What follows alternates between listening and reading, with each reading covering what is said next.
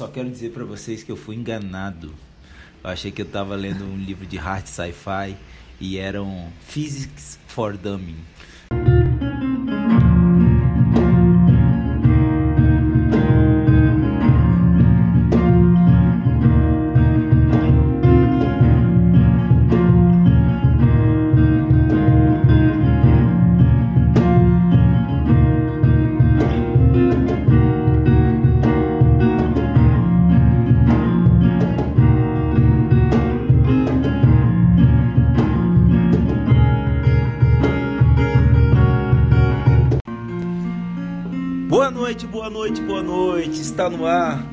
Seu podcast do Horário Nobre, aquele podcast que vem trazer para vocês um pouquinho mais de cultura, um pouquinho mais de gastronomia, um pouquinho mais de polêmica também, que ultimamente gostamos de polêmica. Está no ar mais uma vez o Jantando na Taverna.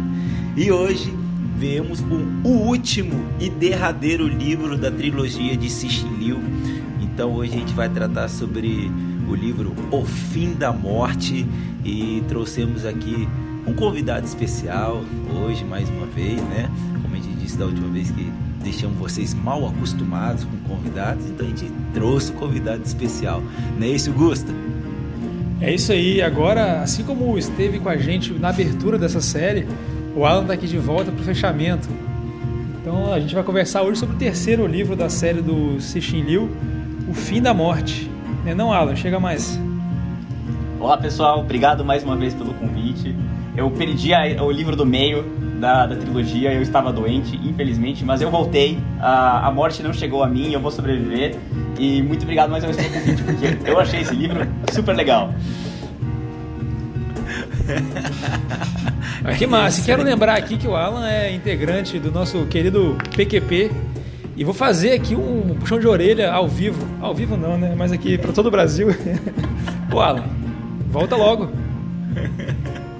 A, a, gente vai voltar em breve. O APQP, a famosa Pulitzer que pariu, no Instagram, arroba Pulitzer que pariu, é disponível em todas as plataformas de podcast.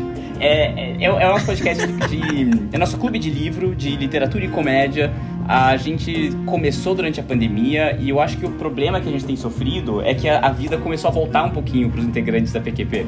Então a gente está com mais dificuldade de finalmente ah. terminar os livros. A gente já gravou um episódio que está tá guardado na gaveta. Eu acho que o BG, para quem acompanha nosso podcast conhece o BG e sabe que é, ele tem que terminar de editar. Grande BG. Grande BG. É, mas a gente já tem mais um livro quase lido, quase todo mundo já terminou de ler. Tem um convite aberto para vocês que será estendido formalmente ainda para ajudar a gente num dos contos desse livro, que é a Festa de Babette. Boa. É, e a gente hum. vai continuar assim, tá? Talvez o ritmo mude um pouquinho, mas a gente está animado para retomar as atividades assim que possível. Boa, legal demais. E, e antes de gente partir para o livro, Alan, Queria que você respondesse uma pergunta que ficou ainda no collab do Jantando na Taverna com PQP. É, por que seu personagem favorito é o Magneto? é, eu acho que eu tinha feito uma referência a. Já começou a nerdice, né? Mas se bem que, considerando o livro, a gente, esse é só o começo de muitas nerdices. Eu não lembro o ah, contexto tá exatamente, mas tinha sido uma piada a série Marvel vs Capcom, que é uma série de jogos de luta, em que o Magneto é um personagem uhum. sensacional. Ele é meio fraco, mas uhum. ele é extremamente forte no ataque. Eu adoro o Magneto. Sem falar de o personagem em si, né? É, é essa metáfora de Malcolm X que usa é, que luta pelos mesmos fins que o professor Xavier, que é a liberação dos mutantes, mas com métodos completamente diferentes. Não tem como não amar, ele é ótimo. O Magneto é perfeito. Beleza. Tá, tá explicado então. Agora então que entremos no nosso livro, então chamo você, Gusta, para fazer o nosso resumão. Manda ver. Uau, cara, difícil resumir esses livros do do Cixin, do Cixin Liu. Esse terceiro livro, O Fim da Morte, a gente começa ele mais ou menos no meio do livro 2. Então a gente começa com uma história paralela, porque no livro 2 a gente lembra que a gente estava acompanhando é, o projeto Barreiras. Só que a gente descobre agora no terceiro livro que, paralelamente ao projeto Barreiras, era desenvolvido um outro projeto que tinham como objetivo se comunicar diretamente com trissolares. Então eles queriam mandar um ser humano para se encontrar com trissolares no meio do caminho, para poder é, talvez negociar e, e aí estabelecer uma comunicação direta.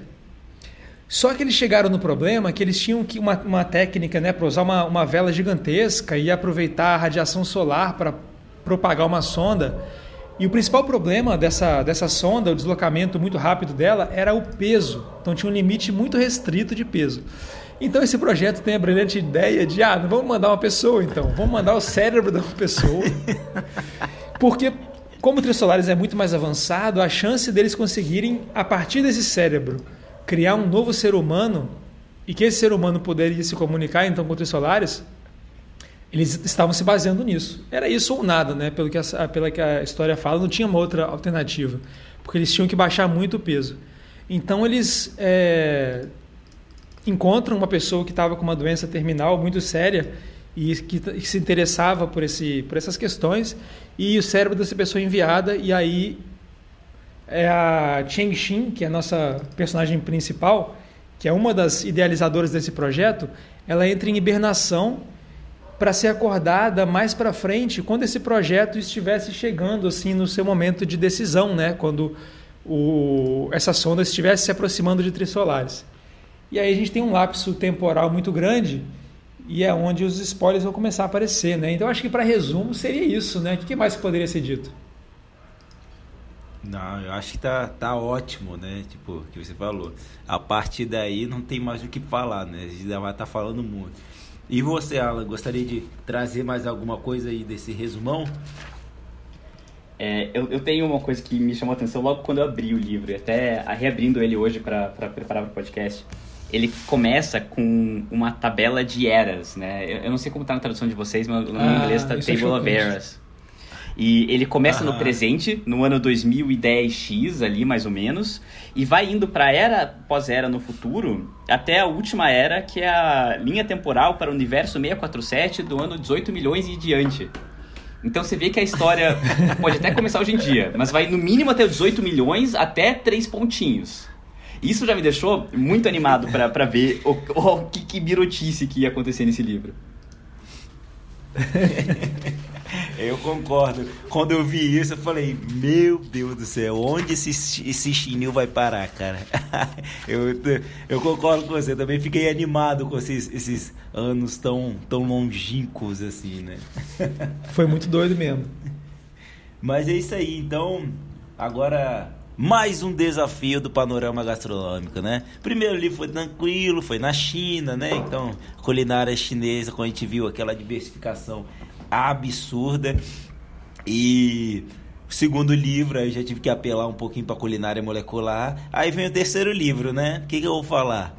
A gente não sabe a culinária de outras civilizações fora do sistema solar. A gente não, não pode fazer um pouco de culinária espacial, né? Senão a gente vai falar de, de proteína é, liofilizada. E então mas, assim como no livro a humanidade sempre tem um fio de esperança e se agarra nela, o livro me deu um fio de esperança para falar de alguma coisa que é bem interessante. Então, é... soltando um pouquinho de spoiler já, tem um momento que o livro ocorre na Austrália. Então eu decidi trazer um pouquinho para vocês do panorama gastronômico da Austrália. Uhum. Legal, legal. É, é. É uma boa fuga, né? então, o que, que seria a, a, culinária da Austrália? Só um panorama rápido aqui. Ela é muito diversificada devido à sua cultura, né? Que tem influência de vários países. Então, Inglaterra, Índia, Malásia, China, Japão, França e Grécia. Então, a culinária ela se refere basicamente à culinária aborígene, né? Que habita o continente australiano há mais de 40 mil anos e também do período colonial em que ficou sob a influência da, do Reino Unido, né, a Austrália. Então isso foi de 1788 até 1900, né? Foram só 112 anos assim dessa dessa colonização, dessa invasão, vamos dizer assim. E após a Segunda Guerra Mundial, que vem a influência desses montes de países, né? Porque a, após a Segunda Guerra Mundial, começou a ter uma, um programa muito forte de migração para colonizar mesmo, né? para encher o continente australiano de gente. Então começaram a ir para lá pessoas de várias, vários países do mundo, sendo esses que eu citei. Então, que, os temperos da culinária australiana têm muita influência da Índia, legumes e refogados, muita influência da China, leite de coco e ervas tem muita influência da Tailândia e Malásia, os assados cobertos com molho da Inglaterra, a manteiga, obviamente, da França, cremes e massas, claro, da Itália e as carnes de caça e, e coleta né, de, de raízes e frutas de origem é, aborígene. E claro né, que com essa quantidade imensa de, de alimento, de, de possibilidades, cada região da Austrália tem, tem suas, suas características. Então, quando a gente vai para Nova Gales do Sul, os, as melhores coisas que a gente encontra lá são ostras, mel e cordeiro. No sul da Austrália, o azeite é muito forte, né? Na Tasmânia, existe uma produção muito grande de salmão. Em Vitória, né? É, não no Espírito Santo, Vitória mesmo, né? na Austrália. A outra Vitória. A outra Vitória. É, muito forte os laticínios. Em Queensland, é muito forte as frutas. E na Austrália Ocidental, os queijos, né? Então a gente tem aí um, um mosaico muito forte da, da culinária australiana. E aí depois aí na, na hora da janta eu vou trazendo cada um desse, desses pratos principais aí da, da, da Austrália, né? E a gente não pode esquecer dos vinhos, né? Os vinhos australianos são tem uma, uma grande força aí no, no cenário mundial, principalmente do Vale de Barossa. Então, Cabernet Sauvignon e principalmente o Shiraz australi, australiano são assim surpreendentes, como que se adaptou bem, mesmo tendo uma quantidade de insolação muito grande por ser no hemisfério sul. Então vale muito a pena curtir um, um bom vinho australiano. E agora eu queria saber de você o que vocês acharam desse panorama gastronômico australiano, sem carne de canguru, claro. eu achei que faltou a, a cebola empanada. Opa! não é da Austrália, não?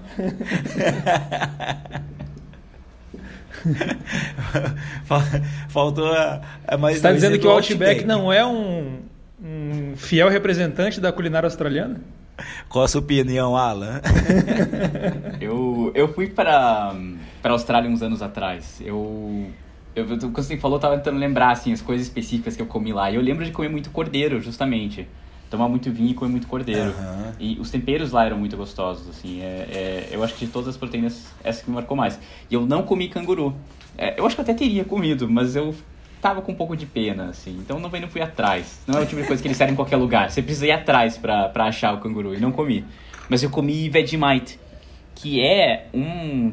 É um creme que eles colocam, assim, come com pão mesmo. E é a coisa mais esquisita do mundo o gosto. É muito forte, assim. É... Eu, eu até. Eu não vou dizer que eu detestei, eu vou dizer que eu achei interessante. E aí eu convido a todos a experimentarem quando forem para a Austrália, mas se preparem. Bom demais, sempre surpresa. Mas é isso aí, a conversa tá boa e vamos aprofundar um pouquinho mais. Então gostaria de pedir a Augusta para puxar o fio aí para escolher seu personagem favorito e dar a nota para esse livro. Cara, vamos nessa então, porque, bicho, esse livro realmente tem. Assim, é, o Alan até comentou, né? Sobre a questão da criação dos personagens. E eu, eu até, no primeiro livro, eu, eu até discordei, eu achei que tiveram ótimos personagens. O segundo, a gente tem o Luodi, que para mim é o melhor personagem da série. E eu acho que se tivesse, assim, uma é, filmes e séries sobre o livro, eu acho que, que assim, o, o Logi ele, ele, ele teria potencial realmente para ser um personagem é, da cultura popular, assim, eu acho que ele entraria assim, no hall de um, do Luke Skywalker. Vou, vou jogar para cima. Eu achei o Lodi um personagem muito bem desenvolvido. Bota Mas esse livro aqui, ele tá complicado de personagem, bicho. Ao ponto que eu tive que dar uma roubadela. Ah, vai pegar dois. não, não é nem isso. eu botei, eu, eu, eu botei espécie humana como um personagem. Ah, tipo boa. assim, imaginando que como um conjunto de pessoas, a gente observa um certo arco narrativo no sentido que a espécie humana é, toma decisões é, certas e erradas, muitas vezes erradas. É, a gente consegue ver a curva de aprendizado né, desses erros que a espécie humana toma, e ao final do livro a gente pode dizer que tem um final, de certa forma, poético para a espécie humana e para o legado que a espécie deixou. Então, é, pelo que representa e pela ausência de outros personagens fortes nesse terceiro livro, aí coloquei a espécie humana. E justamente por não ter personagens muito bem trabalhados e, e quando eu leio eu busco muito assim é, o lado do personagem, acho que isso conta muito para a história. Eu acabei nessa leitura é engraçado. A primeira vez que eu li, eu achei o terceiro livro o melhor e essa era a memória que eu tinha. Mas nessa segunda leitura, eu achei o terceiro o pior dos três. Gostei mais do primeiro. Então eu vou dar. Eu não, eu, eu, não queria dar 4,5 porque foi a nota que eu dei para o segundo livro. O primeiro eu pulei para 5, né? Aumentei a nota do primeiro. É, mas eu não queria dar 4 também. Acho que 4 é, é, é pouco que esse livro é, porque ele realmente tem coisas muito, muito geniais. Então eu vou botar um quebrado, vou botar 4.3 para esse livro, a nota dele. Boa, a primeira nota que a primeira nota quebrada que não seja vírgula 5 da história Foi necessário. do podcast. Foi necessário. ano novo, vida nova. Isso. Vamos desapegar essas regrinhas muito estabelecidas. E essa né? nota é de 10? 4.3 de 10? É de 5. Ah, Não, então de tá, cinco, eu de tava, cinco. nossa, eles vão criticar mesmo Não. o livro. Não, não, não, de 1 a 5. Não, tá mais próximo de bom. É. E você, Alan? Manda pra gente. Personagem preferido, eu acho que, por mais que eu tenha faltado a- a- a- o, o livro do meio, o Luodi é de fato um personagem sensacional. E eu acho que ele aparece muito mais no segundo livro que no terceiro, que ele aparece pouco, mas ele me marcou muito. E, e mesmo a, a, a parte dele no terceiro livro é sensacional. Ele é um personagem fantástico mesmo, gosto muito. Sim. Fora ele, do terceiro livro, é, eu gosto que tem uma história. Tem um certo romance no meio do livro, que é interessante pra mim, que não tinha nos outros. Eu, pelo menos não que eu me lembre muito, assim, Aham. fortemente. Tem uma história de amor no meio desse livro, que atravessa milhões de anos, que é interessante. Mas, a- fora a parte amorosa da história dos personagens, não é, eles não são muito interessantes em particular. Então, o- a personagem que eu acho que eu mais gostei desse livro é, na verdade, não é, é o contrário do que o Gusta falou. É a que não é humana, que é a Sophon, que é o androide enviado pelos Trissolarianos para vir para a Terra. Irado. Eu acho ela fascinante. Ela tem um certo cinismo muito grande, porque ela não esconde em nenhum momento que ela é uma embaixadora de uma tropa invasora. Mas ela entende muito bem a humanidade, né? Os Trissolarianos entendem perfeitamente a humanidade, eles fazem arte que é melhor do que a arte humana. Eles conseguem captar Isso foi incrível, né? bons e ruins da, da humanidade. Então, é para mim essa mistura da delicadeza e sutileza e a beleza dela com a parte sanguinária que a gente talvez a gente comente mais no livro, mas é para mim a personagem que mais me marcou foi a Sophon. Gostei dessa escolha. E a nota? A nota é de 5, deixa eu ver. Ah, vamos dar um 4,5. Eu, eu acho. Não, eu vou mudar, eu vou dar um 5. Eu vou explicar por quê. Boa, Porque- porra, 5. Ele tem muita coisa que tem falhas, eu concordo. Assim, eu acho que tem problemas, tem coisas pra discutir, tem, tem coisas que ele faz mal. Mas as coisas que ele faz bem, eu não lembro de nenhum outro livro chegar nesse nível de, de loucura com a física, sabe? Ele, ele talvez apele Aham. para um, um grupo muito, um nicho muito específico de pessoas que se interessam por esses assuntos. Mas se você se interessa, nenhuma Ah. outra história que eu conheça vai nesse nível de loucura e profundidade. Então, pela especificidade Verdade. do livro, eu vou dar ele um 5.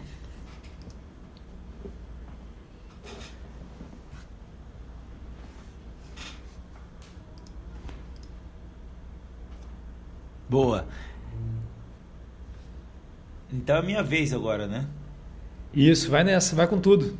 Né, então vamos lá.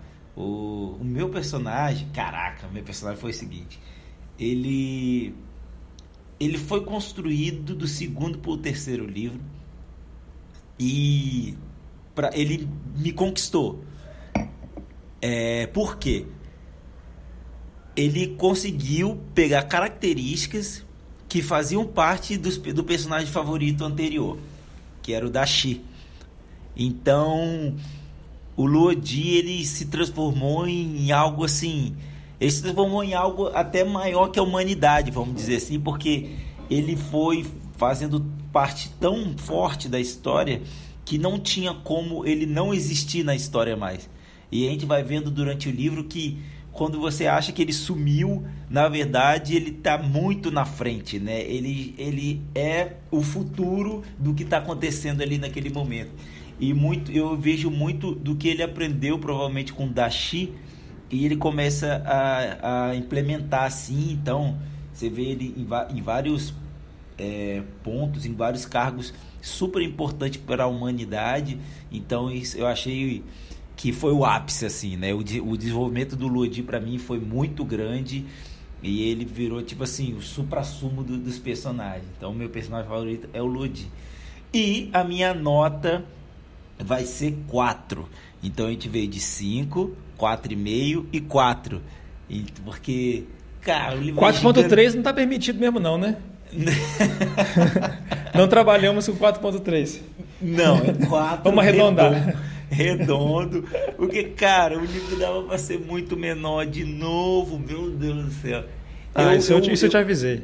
É, eu tava pensando, tipo assim, em um momento do livro eu falei, esse livro é muito bom, que não sei o quê. Por quê? Porque como o Alan falou, é, eu sou desse nicho aí que adora essas discussões, as hipóteses e teorias físicas. Mas eu cheguei na parte, no momento do livro que eu falei, porra, mas é só isso. Tipo, os personagens lá são só um, um carreador de, to, de todas as teorias físicas. Então, virou boa parte do livro um livro de física. Então, se você quiser entender um pouquinho mais sobre velocidade da luz, curvatura do espaço-tempo, buraco negro e assim por diante, como a gente colocou lá no, no nosso Instagram, vale a pena ler demais porque você vai ter umas, umas ideias muito loucas. Mas eu acho que depois de uma atropelada assim, que eu falei, pô, o cara se perdeu. Ele tinha que terminar o livro, eu não sabia como. e aí, por isso que eu dou quatro pro livro, né? Então, eu acho que não fui polêmico, não, né? É, quatro é uma boa nota. É uma boa nota. É, mas quatro é, significa morte para os chineses. Então, pesado. pesado, hein? Pesou o clima. Mas eu acho que combina, né? Ah, não, se bem que é o fim da morte, então não pode. É, acho, acho, que não pode dar 4, não. Troca essa nota aí. Pode dar um 4.1, então, 3.9. Então vai ficar um 3.9 por causa dos do chineses. Sacanagem. Não, mas, mas antes que, que pensem, o livro é muito, muito bom mesmo. Tipo, é, é tipo assim, o cara. Eu não sei se ele estudou tanto para saber tudo aquilo. Eu não sei qual tipo de assessoria ele teve, sabe? Mas a quantidade de, de, de informação ali, até de conhecimento, é assustadora. É assustador, cara. Foi muito legal mesmo. Mas a gente está falando de uma narrativa, né? Então, uhum. eu acho que ele pecou muito na narrativa com essa quantidade de conhecimento que ele colocou ali no meio. Então, fica um alerta aí, tá bom, Sixim? Mas é isso. Então acho que sem mais delongas, está na hora da gente aprofundar ao máximo, cair de cabeça, mergulhar um pouquinho mais em filosofia e começar então as nossas análises filosóficas.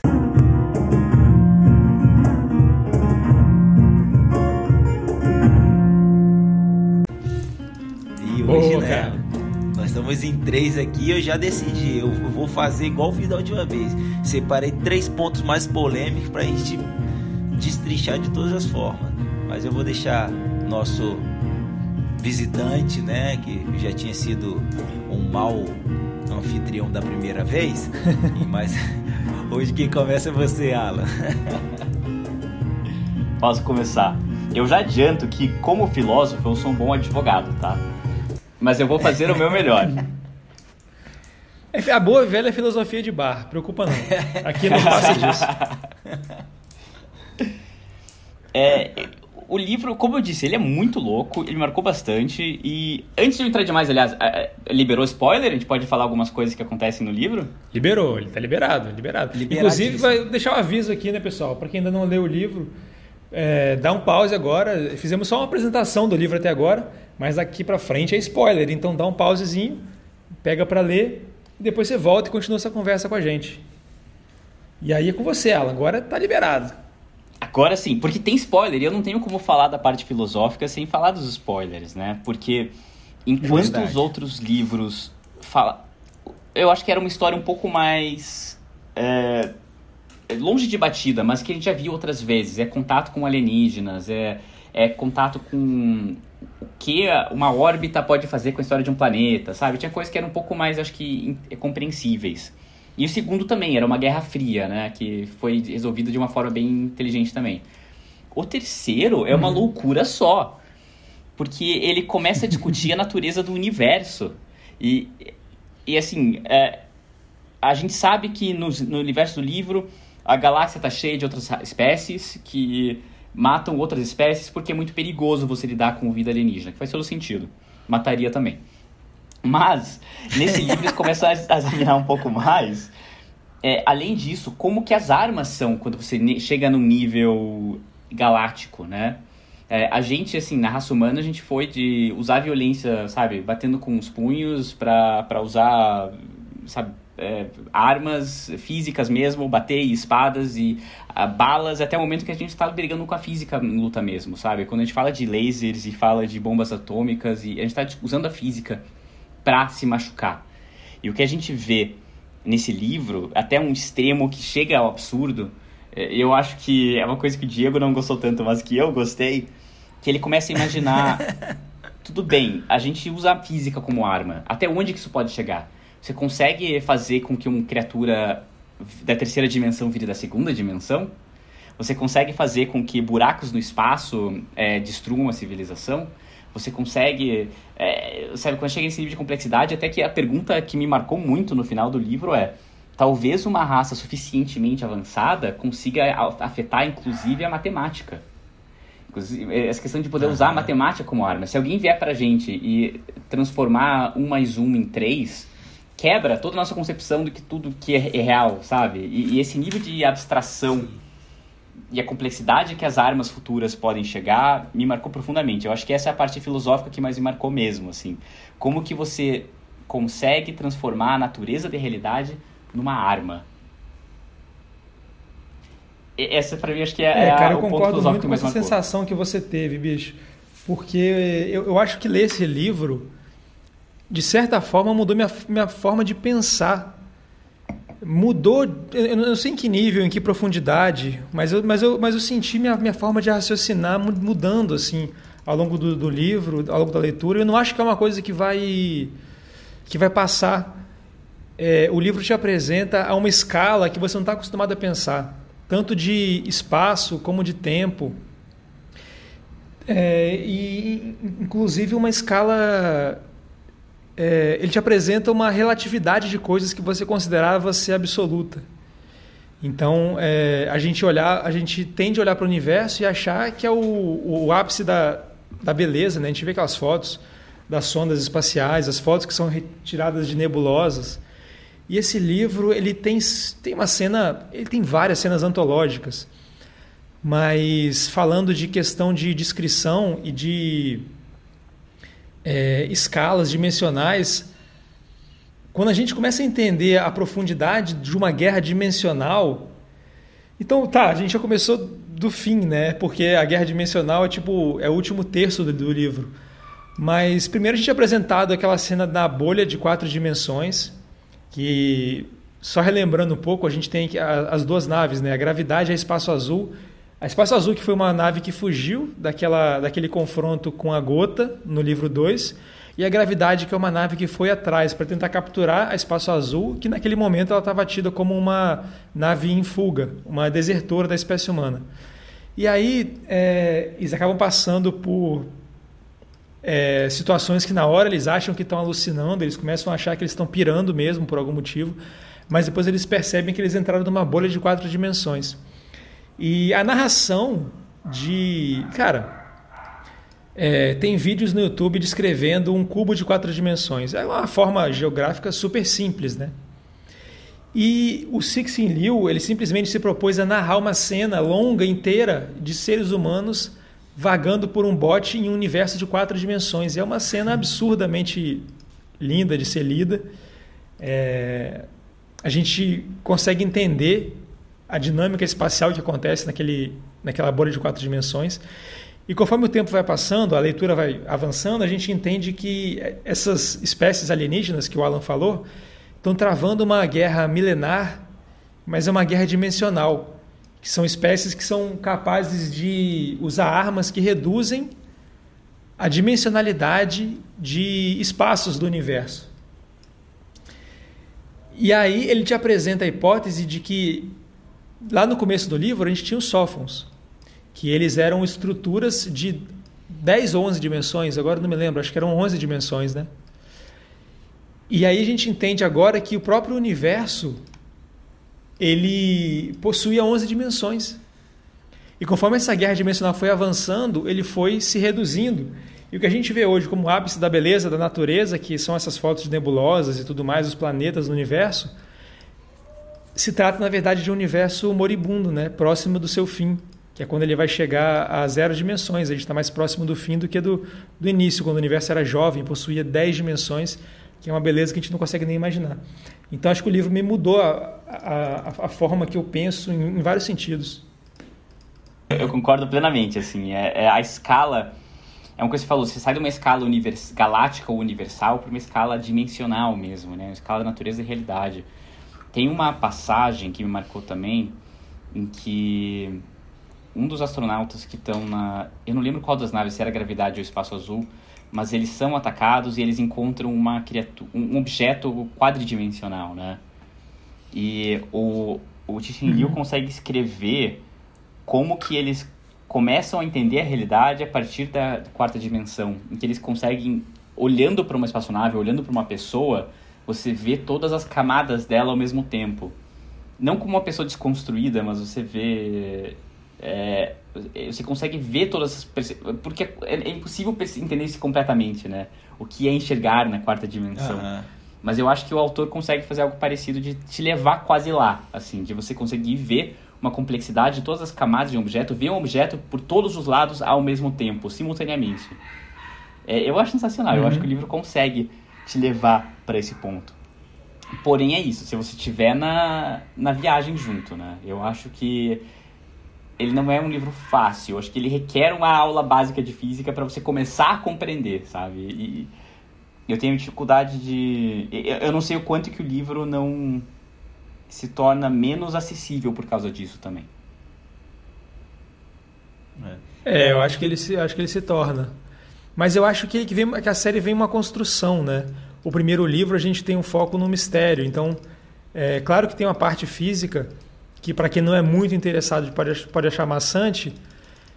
O segundo livro ele tem bastante de, de astronomia, mas ele é uma aventura épica, né? uma guerra é, no espaço. Então tem cenas realmente épicas que você consegue visualizar um filme na sua frente. E o terceiro é um, é nível mais hard mesmo, né? Então eu acho que o leitor ele vai gradualmente se acostumando com a, com a proporção que a história vai tomando.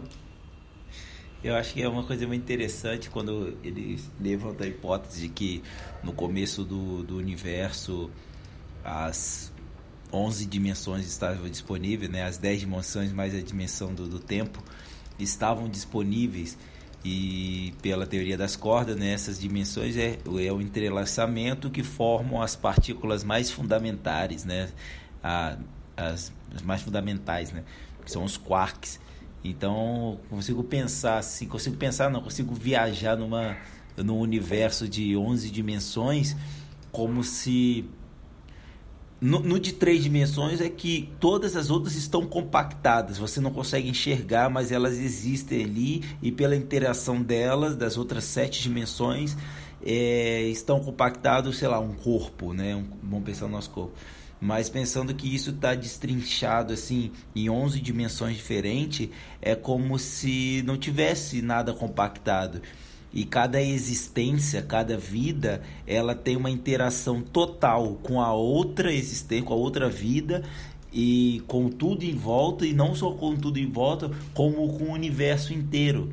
Então é que falam, né, que provavelmente nesse universo de 11 dimensões a velocidade da luz era infinita, era como você podia ter contato com qualquer lugar do universo a 16 bilhões de anos-luz, ao mesmo tempo que você tem contato com algo do seu lado.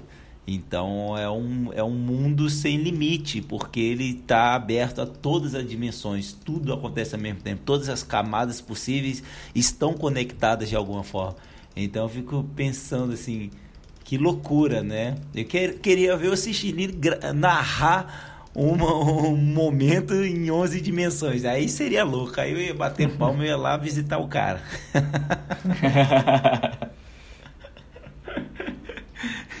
e eu diria até que esse livro, acima dos outros dois, é o que mais entra em conceito. É, eu acho que vai ter uma discussão que a gente pode discutir se é o hard sci-fi ou soft sci-fi. Mas por mais que ele seja meio fantasioso, ele ele cai na descrição de coisas incríveis. Tem um, um, cientista que cai num buraco negro. Você tem a cidade orbitando Júpiter e a descrição das cidades, as balas antimatéria. Massa. O museu de Plutão. É tanta coisa absurda que ele vai inventando que, assim, se você vai na viagem, você, você vai. É, assim, você vê coisas inimagináveis.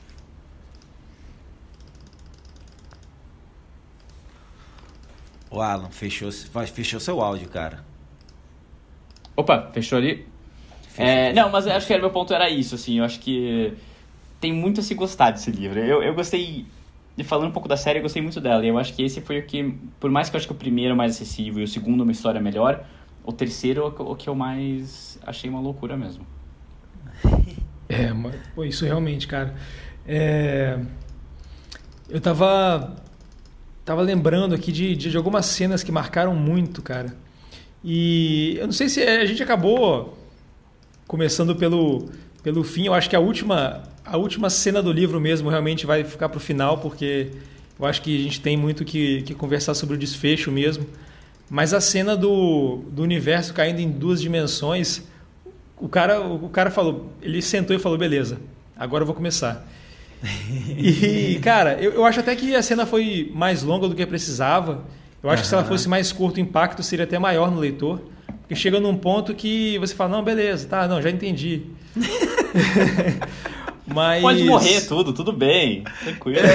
É, é, acaba perdendo assim aquele impacto emocional, porque ela vai se prolongando muito. Mas a, cena do, do Luodi, da Shang-Xin e daquela lá em Plutão observando todo o sistema solar caindo para duas dimensões, nossa, é uma cena que é inesquecível, assim, você lê aquilo agonia, e... né, cara? Da agonia, mas é uma imagem muito única, assim, na, na nossa cabeça. Aham. Quando que você imaginar uma cena assim, eu acho que que criativamente falando, assim, a, os, os locais que o Lodi conseguiu acessar nessa história são é, é, de, é, de, é, de, é de aplausos assim é, aonde ele conseguiu chegar com essa história. Depois a gente pode focar mais nos personagens falar mais sobre eles também. Mas assim, eu acho um feito é, vários feitos descritivos assim porque descrever uma cena corriqueira já não é fácil e você descrever uma cena que ninguém nunca imaginou que pudesse acontecer e fazer tão bem assim eu achei incrível nesse livro ah, bom demais cara é. O, essa cena mesmo de. Eu fiquei imaginando, né? Que ele fala que no final o sistema solar virou uma grande fotografia com todas as camadas da terceira dimensão expostas em duas dimensões, né? Uhum. Cada átomo, cada, cada componente das três dimensões estava disposto em duas dimensões. Porque, cara, deve ser uma coisa muito louca, assim, né? Depois eu. Depois a a A mesmo faz o, o paralelo do, do universo em duas dimensões com o quadro Noite Estrelada de Van Gogh, né? E ela fala, pô, será que ele que ele teve um surto ou algo mostrou a ele como que seria o futuro do sistema solar e ele pintou aquilo no, no, no auge da sua aflição, sabendo o que, que aconteceria com, com o Porra, sistema cara. solar no futuro. Exatamente. Falei, e falando nisso, a gente não comentou daquela cena antes da história, aquele prólogo, né? Uma espécie de prólogo, que é aquela história da bruxa no meio da guerra de Constantinopla, que ela tem um artefato Sim. dimensional ali.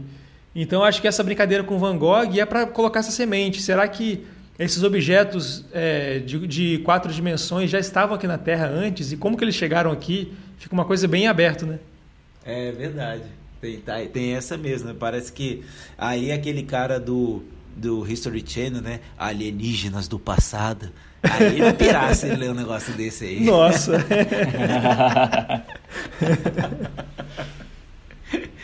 Mas e aí, Ana, o que, que, você tem mais para trazer pra gente?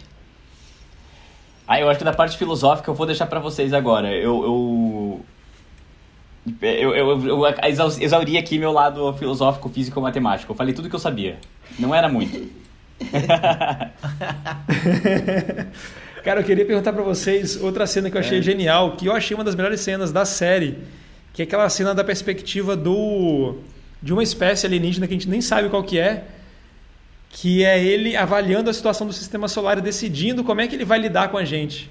Ah, verdade, verdade. Nossa, aquela cena eu achei incrível, assim. É... Eu achei uma das melhores cenas, um dos melhores capítulos da série, porque a forma que ele apresenta uma outra espécie, ele não se.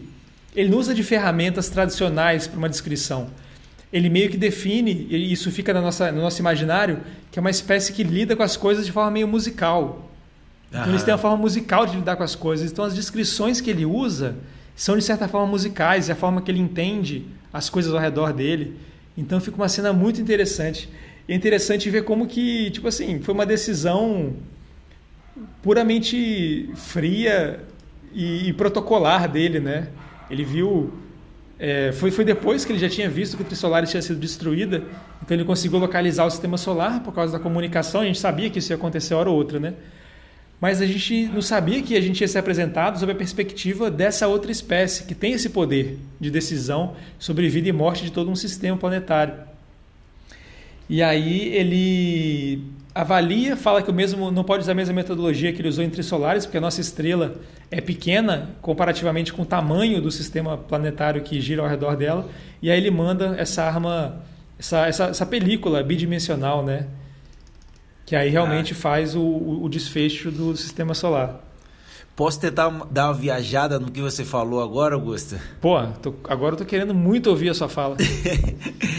Cara, ali essa, essa narrativa do da, tipo uma canção mesmo, né? Sim. É, eu lembrei um pouco do da criação do, do mundo em Silmarillion, né, de Tolkien, e que a sinfonia, né, for, foi criada uma melodia é, com o Iluvatar como grande maestro e que deu a origem a todo o universo, né? E ali parecia que essa espécie, a, a, a sobrevivência deles e o jeito deles entenderem o universo é como se a, as cordas da, te, das, da teoria das cordas fossem as cordas de um, de um instrumento Porra, e, que bonito, velho. Arrepia é, agora. E eles tocam cada corda desse de acordo com seus acordes, com sua melodia, e quando eles descobrem o Trissolares ou o planeta Terra, é como se no meio desses acordes algum acorde tivesse errado. E eles só, só mexem na corda certa para manter a melodia deles, né? a harmonia da, da melodia deles. É, achei bem lindo assim essa sua trazer que o tão musical que é que que dá pra gente pensar nisso. É, realmente é, é frio, direto e bonito ao mesmo tempo, né? Nossa, muito legal essa, essa, esse complemento que você, você trouxe aí. É e... bonita a comparação mesmo, achei bem bacana. Bem bacana, bem bacana. E eu, eu queria falar um pouco da nossa personagem principal, né? Porque a gente já falou tanto e não falou da Shang Xin, que é a personagem ah, principal, que ela tá de cabo a rabo nesse livro. O que vocês acharam dela? Eu ela tem todas um as cenas. A gente falou bastante de, todo, de várias cenas e a gente não citou ela. Por quê, né? Só um parênteses aqui. Uma coisa que me, me, me, me deixou assim, não intrigado, mas achei exagerado, que tem esse, esse subterfúgio aí, né? essa fuga de botar para hibernar e tudo mais. Mas eu acho que o, o autor ele exagerou, sabe, na hibernação. Toda hora ela hibernava, aí passava mais 60 anos, aí passava 150, e passava não sei o que, aí ela ia, ela ia dar uma volta na cidade e hibernava de novo. E, então, eu, eu achei... acho que a tecnologia chegou num ponto que realmente ficou uma coisa é... É, corriqueira para essa sociedade no futuro. Parece que ele se apegou à personagem, ele queria deixar ela até o final, sabe? Tipo assim, ah, Entendi. A, a humanidade tá na sua mão e vão até o fim. O que, que eu faço com você? Vai ter que passar 10 mil anos. Beleza, você vai hibernar por 10 mil anos. Então.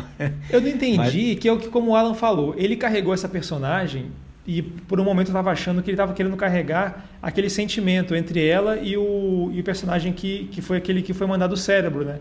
Então, uhum. se, talvez fosse construir uma relação entre os dois que fosse caminhar para o desfecho do livro. E parecia que isso ia acontecer. Só que eu não entendi por que, que no final o, o, o, desfecho dela naquele outro universo paralelo, aquele mini universo, eu acho que se fosse com ele, ele seria mais forte o final. Vocês entenderam por que, que ele escolheu levar ela com aquele outro personagem que apareceu só nesse finalzinho e deixou o Tien Ming lá no planeta com a, com a AA? Vocês acham que seria mais forte, mais impactante se, se ela carregasse esses dois personagens até o final, até o final derradeiro mesmo de tudo? Eu, eu, tenho minhas dúvidas se o autor achou que seria talvez muito conveniente você criar esses dois se encontrem no fim do mundo. Mas também é muito conveniente uhum. eles quase se encontrarem no fim do mundo, sabe? Eu não entendi para que fazer esse quase encontro absurdo, improvável, é. fatídico, daí. Se não vai ah, até não, o final, né? Ele vai ficar com a amiga no fim. Eu achei muito engraçado é. até. Nada a ver. Nada não entendi a ver, o porquê cara. que ele fez isso. Não, e, e, é tipo assim, foi meio.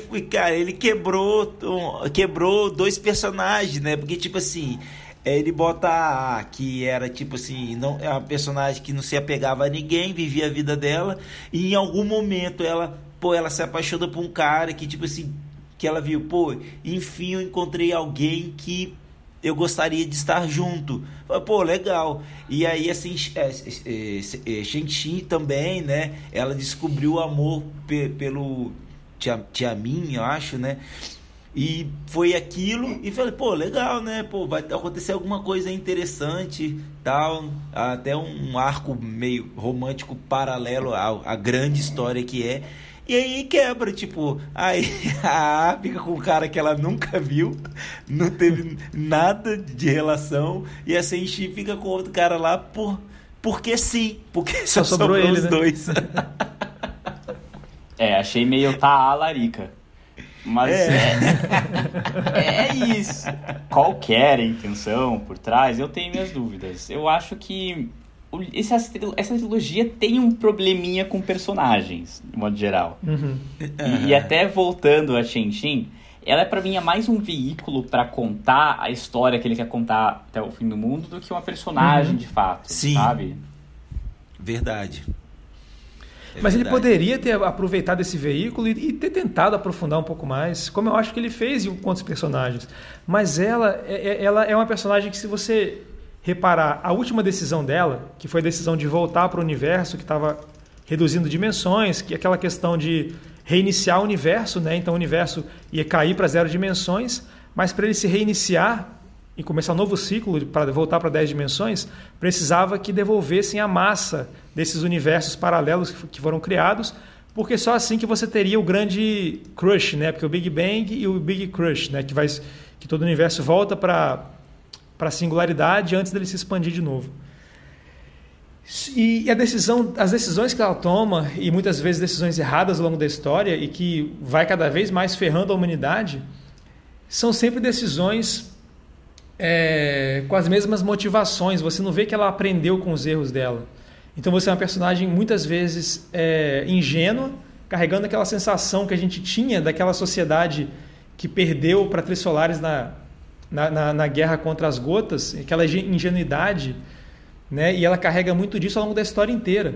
Então, uhum. quando ela acha que ela tem capacidade de ser portadora da espada, ela não percebe que ela não tem a coragem de apertar aquele botão, que Trissolaris sabe que ela não tem a coragem de apertar aquele botão. Então, ela condena a espécie inteira humana. A gente perde o planeta e na cena seguinte, em que ela está vivendo na Austrália, você não sente nada, você não sente pesar nela. Ele narra que ela ficou cega por causa do estresse, Tá, tudo bem, você está mostrando isso para mim, você está mostrando que ela está estressada, mas você não está você está contando né, que ela está estressada, mas você não está me mostrando. Porque as cenas parece que ela estava muito chateada, porque as roommates dela lá estavam falando mal dela, e ela ficava chateada, porque, pô, pô, deixa quieta aqui. Ela vai morar com a aborígene, você não sente um pesar nela, ela acabou de condenar a espécie humana inteira. E aí depois ela tem outra decisão para ser tomada, que é em relação ao, às naves de velocidade da luz. Ela manda parar as pesquisas porque poderia gerar guerras entre a gente mesmo. Alguns iam ter recursos para fugir, outros não teriam. Depois a gente descobre que só essas naves poderiam criar um escudo, né? Para a gente conseguir esconder o sistema solar. A gente pode falar mais um pouco dessa questão da, da, da dobra do espaço-tempo, né? Que é bem interessante. Legal. E no final também é uma ingenuidade, ingenuidade porque é narrado para a gente, né? Tem uma espécie que é uma espécie interestelar que é como se fossem os hippies galácticos. Eles falam que todo mundo tem que devolver a massa para o universo original para que ele pudesse se reiniciar. Mas todo os mundo precisa galácticos. devolver. todo mundo precisa devolver, porque se faltar um pouquinho, a gravidade não vai ser suficiente, né, para gerar aquele, aquela singularidade novamente. E, pô, e ela tá lá, tá em ela, tem o marido dela, tem, eu acho que tem até filho nesse momento. E ela condena todo mundo a voltar para esse universo que está em decadência, é, em troca de uma ingenuidade, achando que todo mundo que está nesses universos paralelos também vai fazer esse gesto de amor e que o universo vai se retomar. E é claro que vai retomar sem espécie humana nenhuma, né? Então ela era a semente humana que existia. E eu acho que nesse final também precisaria que ela entendesse que naquele momento, naquele ponto, ela era o legado da humanidade. De certa forma, né? Não sei. Mas eu tenho uma. Eu fiquei um pouco conflito aqui. com esse final, porque por mais que eu achei poético, eu achei meio estranho as decisões que ela tomou ao longo da história, e aí eu tava já implicando com ela. A única coisa que eu acho que tira um pouco a ingenuidade da decisão, e mas eu quero falar mais sobre isso também, é que a mensagem final dos hippies espaciais que ela recebe é, se eu não me engano, tinha era escrito ou tinha uma a palavra de todas as espécies alienígenas que, que coassinavam né, essa petição para é, acabar com os micro-universos. Uhum, a gente estava lá. E uma delas era a linguagem humana. A gente estava lá. Sim. Isso que para mim salvou uhum. um pouco a decisão dela. Eu acho que de modo geral, sim, ela é total entreguista. Toda a oportunidade que ela tem ao longo do livro de ferrar a humanidade, ela toma. Mas no final, por mais que ela faça isso de novo, tem um motivo ali. Ela, ela aposta no, no, na bondade da humanidade, né? Ela aposta contra a Floresta Negra. Porque se o livro inteiro, o livro anterior quer dizer que é muito arriscado você lidar com alienígenas de outras espécies, é perigoso demais, todo mundo vai se matar sempre.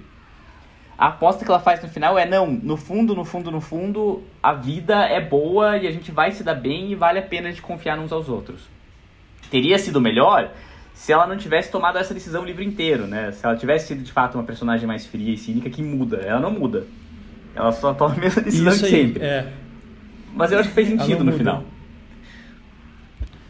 É, é, é eu gostei é. do final. Eu acho que a minha implicância é porque ela não muda. Eu acho que é mais isso mesmo.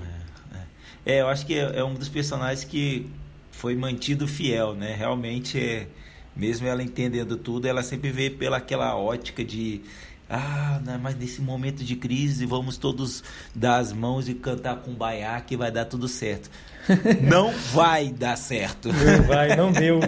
Não Cara, deu. faz um paralelo com o Luodi. Cara, olha o que o Luodi era no começo do livro 2. Exato. E olha o que ele virou dele. É, exatamente, cara. E você Esse entende o processo. Você entende como que aconteceu o processo, como que foi essa mudança. É. E, cara, de, de um cara totalmente é, não ligando para nada e para ninguém, não querendo fazer, não ter, ter, relação nenhuma com. Ele não sabia nem o nome da, das mulheres que ele ficava. Se você lembrar as primeiras cenas dele no livro 2. Uhum. Não queria relação com nada, com, com nada e com ninguém. Ele termina sendo o primeiro portador da espada, ou seja, ele é o escudo de toda a espécie humana e ele sacrifica a vida, metade da vida dele para ficar sentado Sim. numa sala, olhando para um sófão e fazendo cara de mal, dizendo: Ah, eu vou apertar.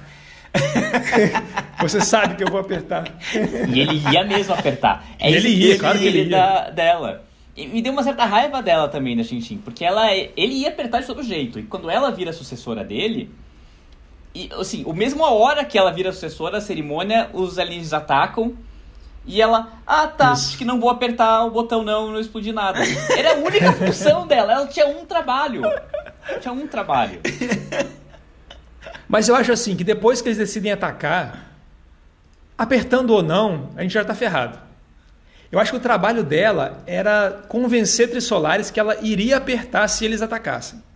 Então, por isso que o Luodi tinha aquele olhar dele, aquele olhar de Bruce Willis. Porque depois que eles decidem atacar, ou a gota vai chegar e vai furar a terra dez vezes até explodir tudo, ou ela vai apertar o botão e vai, tipo assim, adiar o nosso fim. Vai ser daqui a 50 anos, quando uma outra espécie é, achar a gente aqui e explodir tudo. Então acho que o trabalho nem era em si apertar, era convencer que ela apertaria. E ela não entendeu que o que o Trissolares já sabia há muito tempo, que ela não teria capacidade de apertar. É, é por causa dessa ingenuidade dela. É, tem uma parte muito interessante que eles falam que com essa a era da dissuasão, né? Então uhum. começaram a ter várias hipóteses e teorias so sociocósmicas, vamos dizer assim, a sociologia cósmica de, do poder de cada indivíduo, de cada civilização, do poder de dissuasão. Então, que eles dizem, né?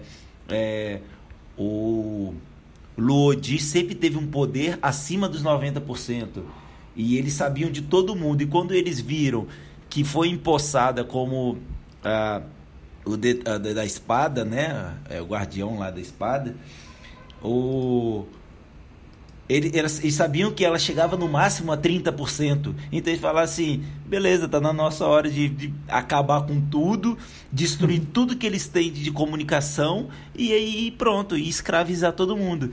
Sendo que eles estavam morrendo de medo do Wade, porque eles sabiam que o cara tinha 99% de dissuasão, cara. É, o Wade era brabo. é, o bravo da galera. Os caras estavam morrendo de medo do Wade, cara. É muito louco isso, né? E, e, galera, deixa eu fazer uma pergunta pra vocês. Que eu fiquei bem.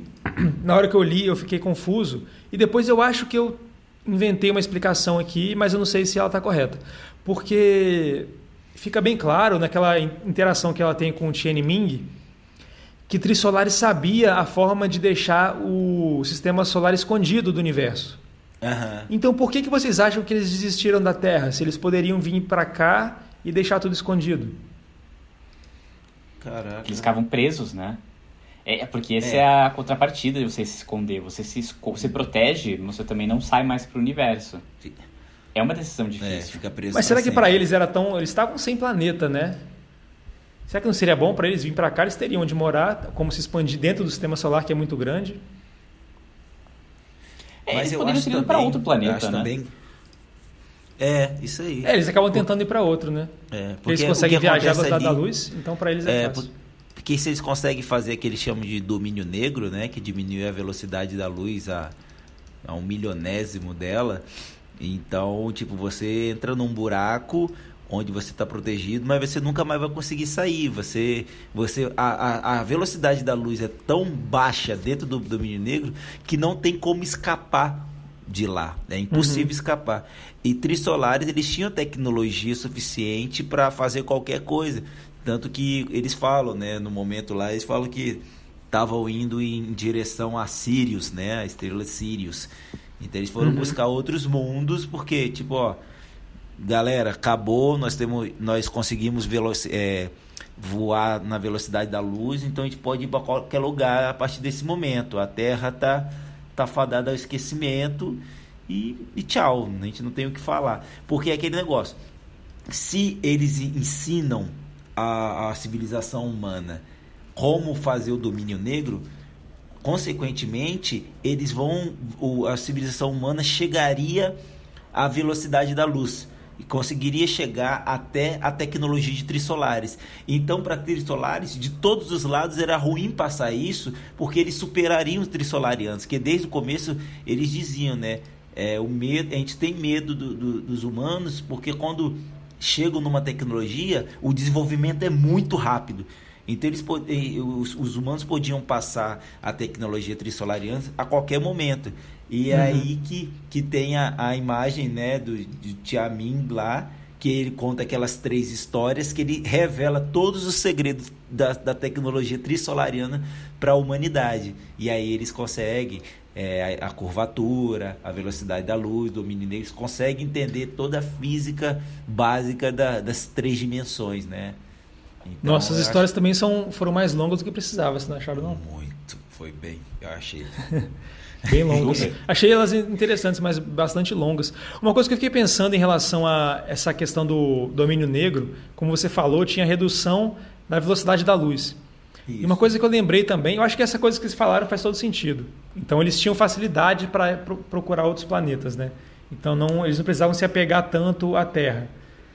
E também eu eu estava lembrando que a forma de comunicação deles envolve emissão de luz, né? Acho que no uhum. livro, não sei se é no 1 ou no 2 que fala isso, que é, eles não conseguem. Lembra disso? Que eles não conseguem esconder os pensamentos? Quando ele isso, pensa, ele já emite um padrão de, de luz que aí eles, é a, a comunicação deles.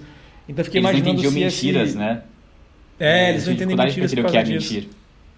Exatamente.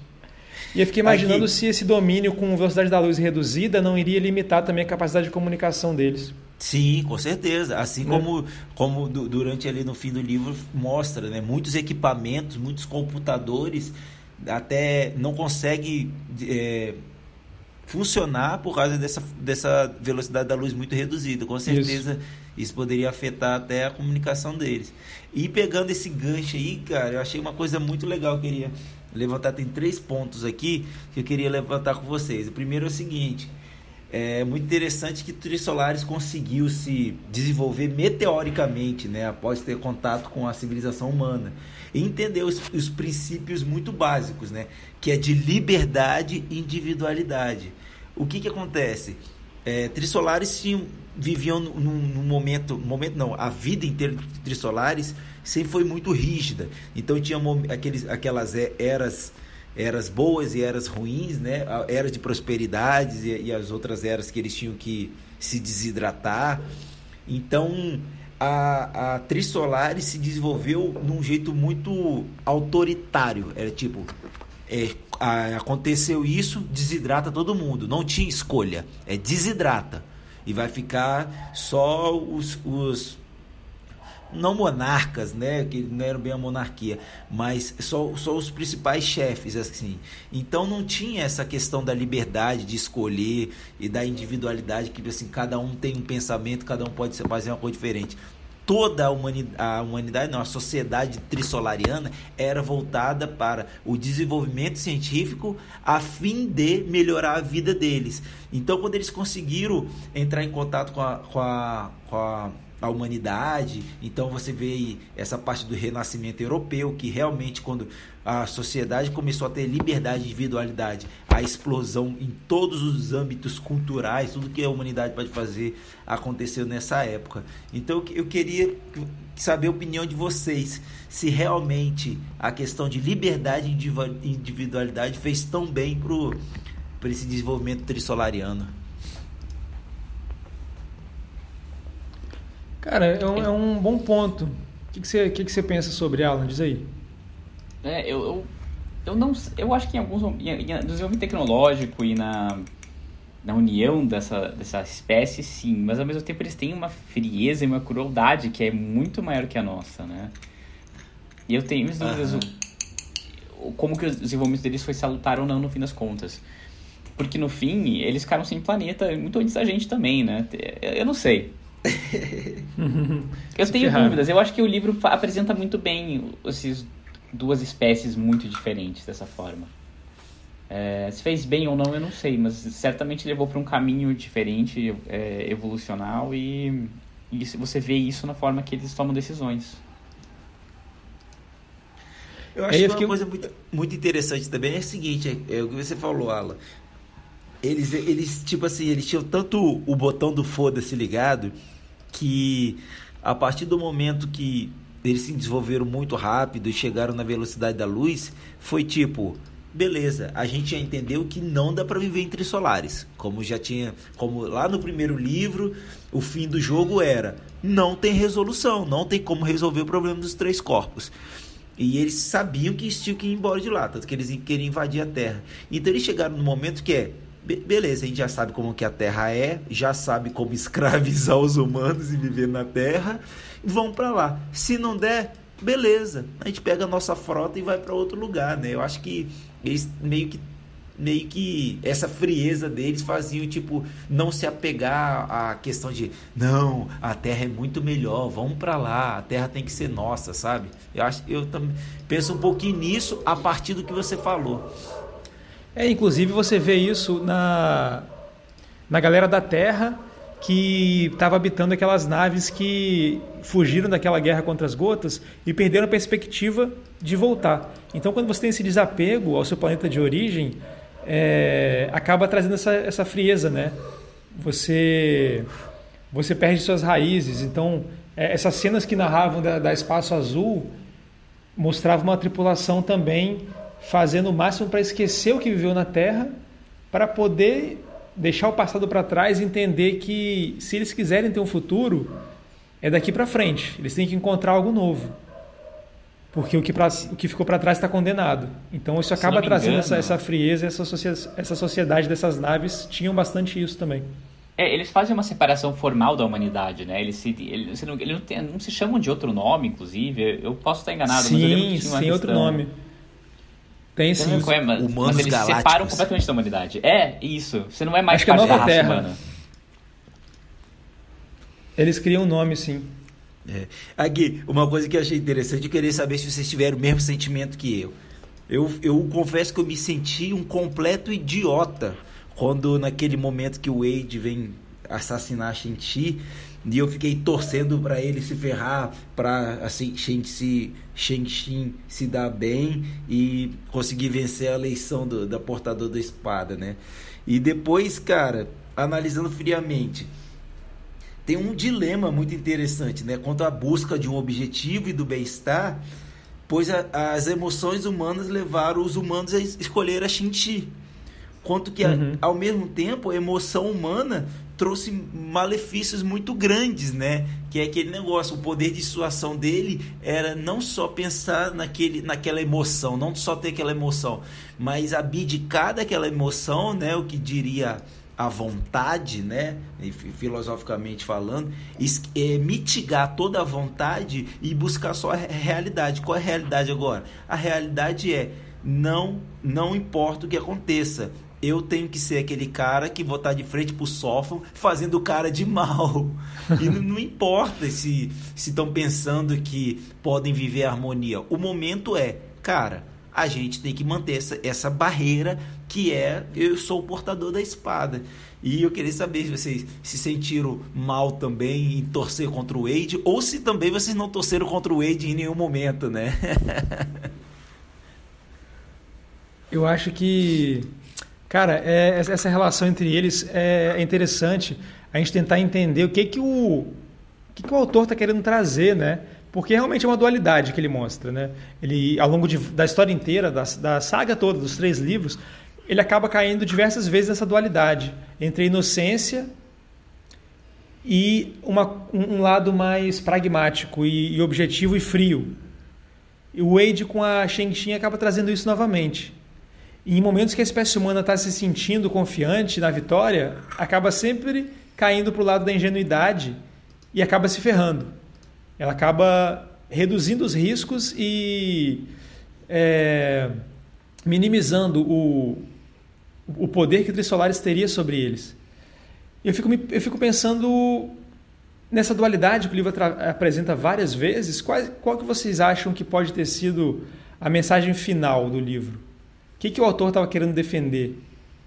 A gente tem que balancear os dois lados, ou o que torna a gente humano essa, essa bondade, mas que isso pode acabar trazendo consequências ruins? Eu acabo vendo como mensagem de esperança no fim, assim, que é a... Uhum. Posso dizer, eu estou talvez misturando um pouco da minha própria posição pessoal, assim, mas eu tendo a, a acreditar na, um caminho mais de, de bondade, é, ao, ao, contrário de um caminho de suspeita e, e, e, guerra e destruição mútua. Dito isso, eu não sei se o livro chega a tomar uma posição tão clara, porque a, nenhuma, nenhuma decisão que a Chen Xin toma está correta ao longo do livro, né? É, mesmo uhum. com o Wade, assim, ao longo, mais pro final, em que ela, ela dá toda a grana para ele, eles transforma. Ele cria toda uma indústria extremamente avançada tecnologicamente, dela também hiberna mais uma vez. Quando ela volta, ela quer que ele se entregue, né, pro governo, toda a tecnologia que ela tem. E ele morre por isso. A decisão dela causa a morte dele, causa a morte do, do sistema solar, causa a morte de todo mundo. Então, eu acho que o livro quer que você entenda que ela está correta, mas eu não sei se o livro faz um bom trabalho de mostrar que ela estava correta, porque ela toma decisões muito ruins ao longo do livro inteiro. É, eu concordo.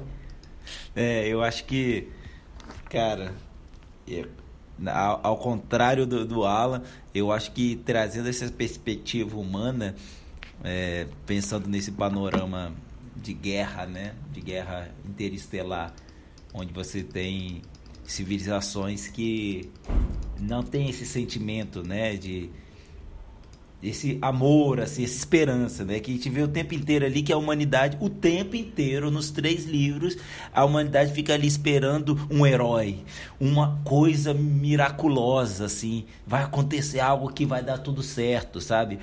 E as, as, outras civilizações não, eles estão ali jogando com a física, com a matemática, com várias formas de sobreviver, sobreviver realmente, né? Eles estão batalhando para sobreviver. A humanidade não fica esperando um herói, né?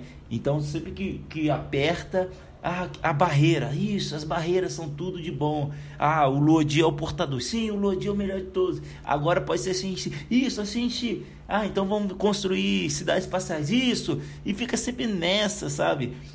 É uma coisa Schopenhaueriana, assim, né? De, da vontade. Você tem a, a razão, você tem a realidade, você tem a vontade. E acaba que a vontade interfere muito, muito mais no que, nas suas decisões. Então essa vontade humana de, de pensar no, no, no algo assim subjetivo, sabe? Numa uma salvação, é sempre você vê que a, a o humano está buscando um herói. Isso me deixa muito tipo assim, falei, cara, a gente está perdido mesmo. E a gente vê, né, ao longo da nossa história, é, os humanos sempre querem seguir um herói. E trazendo para um momento contemporâneo, você vê que as eleições em todos os países é, sempre tá elegendo um, um, herói. É o cara que, ah, eu vou acabar com isso, vou fazer isso, vou fazer aquilo. E sempre a gente incorre no mesmo erro, né? Eu acho que a humanidade está fadada a errar para sempre. Pessoal, e aqui, me lembra um detalhe da história. Qual foi o fim da, daquela nave do espaço azul que fez o que fez a ativação daquelas ondas gravitacionais e avisou a localização de trissolares. O que ah, aconteceu com eles? Eles foram junto com gravidade, para aquele sistema da que, que a Shentin era dona da estrela, né? Lembra que eles falam? Ah, eles se encontraram lá, verdade. É, foi um futuro da humanidade. Isso, é. verdade. Deixa eu perguntar uma coisa para vocês. Vocês veem nessa, nessas discussões e na visão da humanidade no futuro e na, mesmo na discussão com os trisflarianos uma analogia com política contemporânea? Na posição da China com o mundo, de outros países? Vocês veem? Eu, eu não sei se tem isso claro para mim, mas eu queria ver a opinião de vocês. Onde vocês veem isso no livro? Eu vejo um monte, cara. E principalmente da China aí, tipo assim, essa escolha por se isolar do mundo, né, no, no, domínio negro lá. É tipo assim, ah, vamos se isolar de tudo que a gente consegue viver igualmente aqui. A gente não precisa de tecnologia, a gente precisa de comer se, e viver. A gente não precisa fazer mais que os outros, né? Então existem, existiram, né? Hoje muito menos muitas políticas é, isolacionistas, né? Enquanto tinha outros que pensavam num, num modo mais imperialista, né? Tipo assim, não, vamos fazer naves, uma grande frota de velocidade da luz, porque nós humanos não devemos viver só no sistema solar. A gente tem que colonizar todas as outras estrelas. Outros eram mais moderados, que era tipo assim, não, vamos fazer. Outros eram mais militarizados, né? Tipo assim, não, vamos se desenvolver muito para que se alguém quiser lutar contra a gente, a gente tem poder de fogo. Outros ficavam mais no, ah, a gente pode se isolar, mas a gente só fala, ó, a gente é forte, mas a gente não quer lutar. Então, realmente, ao longo da, vamos botar assim, da história século 20 e 21, conta muito sobre várias decisões de várias nações, desde a, do, do fim da Segunda Guerra Mundial até hoje, né, nessas questões né, de, de, da, da humanidade. Você vê que tem vários grupos, igual outros queriam queriam ir para casa mata, outros queriam ficar na, na, Terra, outros queriam isolar o sistema solar, outros queriam destruir todos os outros sistemas em volta, já que a guerra era intergaláctica. E tinha aqueles que não queriam nada, só queriam ir embora e deixar de ser humano, né? Então, e tem esses também que tem algumas nações que simplesmente se tornaram neutras e, sei lá, tipo uma Suíça da vida, tipo, ó, vocês fazem o que vocês quiserem da vida de vocês que a gente vai levar outra vida, sabe? Eu, eu vejo esse paralelo. É, eu gostei do que você falou do. do. Como é que chama? É... Domínio negro? Domínio negro. Essa, essa analogia do domínio negro com um, uma China mais isolada politicamente, né? Agora começando a abrir, né? Mas por muitos anos foi assim. A gente vê também, é, hoje em dia, o, o ápice disso seria a Coreia do Norte. Então, são sociedades que se isolam é, em detrimento da sua próprio desenvolvimento tecnológico, né? Que poderia vir de uma troca com outros países acreditando que assim é, esse isolamento vai trazer um benefício interno, né? Então achei bem legal, cara, essa, essa fala sua. Uma coisa que eu não tinha me atentado, mas pode ser uma analogia é, bem interessante. Eu não tinha pensado nisso também, mas é verdade. É exatamente essa analogia, tá, tá correto. Eu achei um ponto. Ah, legal. Obrigado, gente. Augusto, você, você queria levantar o ponto lá do, do, da, do final do livro, para a gente bater um papo aqui? É, assim, eu, eu, acho que o final do livro é, é, o, é, o, é o ápice dessa questão, dessa dualidade que eu, que eu vi sendo carregada ao longo da história inteira. E, para mim, em vários momentos da história, me pareceu que o autor colocou que o pragmatismo ele trazia mais frutos do que essa, essa bondade ingênua. Sim. É, eu concordo com o Alan que a minha visão tende a, a, a, ser o contrário, que eu acho que esse pragmatismo frio é, tende a levar a gente para caminhos muito piores. E a gente tem vários exemplos disso na nossa sociedade humana. Mas, por outro lado, é... durante a história inteira ficou muito claro que a espécie humana não tinha chance nenhuma. Tecnologicamente, a gente era muito, muito, muito atrasado em relação a essas espécies. Então, se você pensar que a gente chegou 16 milhões de anos no futuro, a gente até que mandou bem, né? Só que as decisões que foram levando a gente à frente e fazendo a gente superar os momentos de mais dificuldade foram as decisões pragmáticas, que pessoas que, que eram até vilões naquele momento da história tomaram Sim. as decisões. Então me pareceu que o livro trouxe essa mensagem, mas no final, o ápice, o, a última decisão final que vai trazer o tom é, poético para a história, foi o contrário. Foi essa personagem tomando decisões que se provaram erradas em outros momentos. E é isso que, que me incomodou mais no final. Augusta, eu vou, eu vou usar o seu argumento contra você, se você me permite. Eu quero isso mesmo. se você conseguir me convencer que o final é mais justificável, eu vou te agradecer demais. O que acontece ali é que no final, quando a humanidade está a 18 milhões de anos no futuro, na verdade, só tem duas pessoas da humanidade, três pessoas da humanidade é, a 18 milhões de. Não, duas, né? Duas pessoas da humanidade a 18 milhões de anos no futuro. E elas chegaram ali por causa de um erro. E mais, só chegaram ali por causa de um pragmatismo de pessoas como o Luodi que fizeram secretamente uma nave à velocidade da luz. Então, uhum. aqueles humanos, aqueles dois humanos estarem ali naquele futuro, é, foi simplesmente um erro.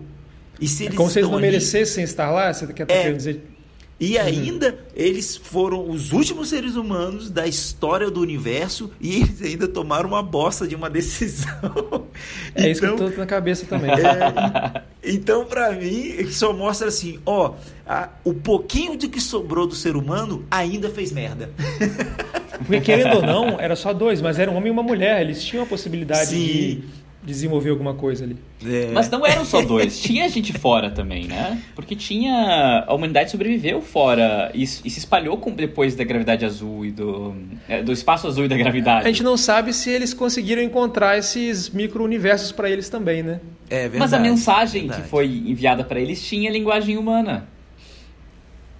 Não, mas eu entendi que foram esses hippies é, esses hippies cósmicos que entenderam que os humanos eram uns desses, dessas espécies relíquias aí, que estavam sobrevivendo ainda, e foram se comunicar com todo mundo. Então, trissolares, provavelmente tinha alguns trissolarianos em outra bolha, porque também tinha linguagem de trissolares lá, né? É, eu acho que foi isso. Não quer dizer que, os, que outros seres humanos mandaram a mensagem. Eu acho que esses hippies cósmicos sabiam que dentro dessas bolhas de micro-universos tinha alguns humanos ali. E eles também tinham que devolver a massa para o universo, para o nosso universo. Eu acho que não, tá? Eu acho que a leitura foi que os humanos chegaram até o final do universo. Não passaram ah, disso, né? tá. né? Que agora tem que fazer um grande reset, mas tem que tirar o cartucho, soprar e colocar Mas de então, novo. dentre esses hippies mas cósmicos, existem humanos ali? Eu tinha entendido que sim, foi minha interpretação, pelo menos. Ah, tá. É. Uma coisa é, que eu gostei. Na hora que eu li, eu entendi diferente. Hum. É, esse, uma coisa que eu gostei nesse final foi que, olhando essas coisas da singularidade e tudo mais, tipo assim, é, formação de, de galáxias, né? Que tem um, um dentro das galáxias existem buracos negros supermassivos, as galáxias se, se chocam e esses dois buracos negros supermassivos se fundem num buraco negro muito maior e aí vão se chocando e, e aí tem aquela questão, né? A, a hipótese que eu, que eu pensaria disso, até eu já falei em, algum, em algum momento, foi que, tipo, no final tudo se choca, forma uma singularidade única, a singularidade final, onde to, toda a massa do universo no único ponto. Toda a massa do universo no único ponto é o reset, né? O novo Big Bang. E é zero então, dimensões, então, né? É, e eu pensei, eu falei, caraca, cara, que legal. O Cixin Liu resgatou essa, essa, essa hipótese. Porque outros físicos. É, isso aí foi é, genial. Isso aí foi é, genial. Outros físicos pensam ao contrário, né? A expansão do universo, é, ela, ela não tem fim. Então, tipo assim, na verdade, todos esses todos esses buracos negros vão se afastar e vai acontecer o que, que, que os hippies cósmicos estavam falando, né? O universo vai se tornar um grande túmulo porque tudo vai se afastar, tudo vai se esfriar e assim, tipo, a gente pode chegar no zero absoluto, né? Que é a total E eu achei parada. que fez muito sentido, né? Que é. realmente essa, essa volta à singularidade tem a ver com força gravitacional, isso tem a ver com massa. Aham. Então, esses micro-universos, que eram muitos, né?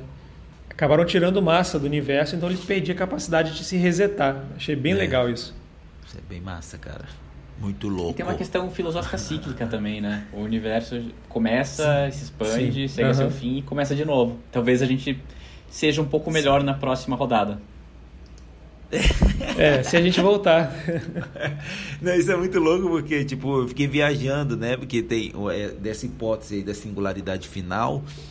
É, diz que tipo o, universo que a gente vive hoje não necessariamente é o primeiro, pode ser o quinto ou trigésimo nono, sabe? Então e a gente não tem como saber disso.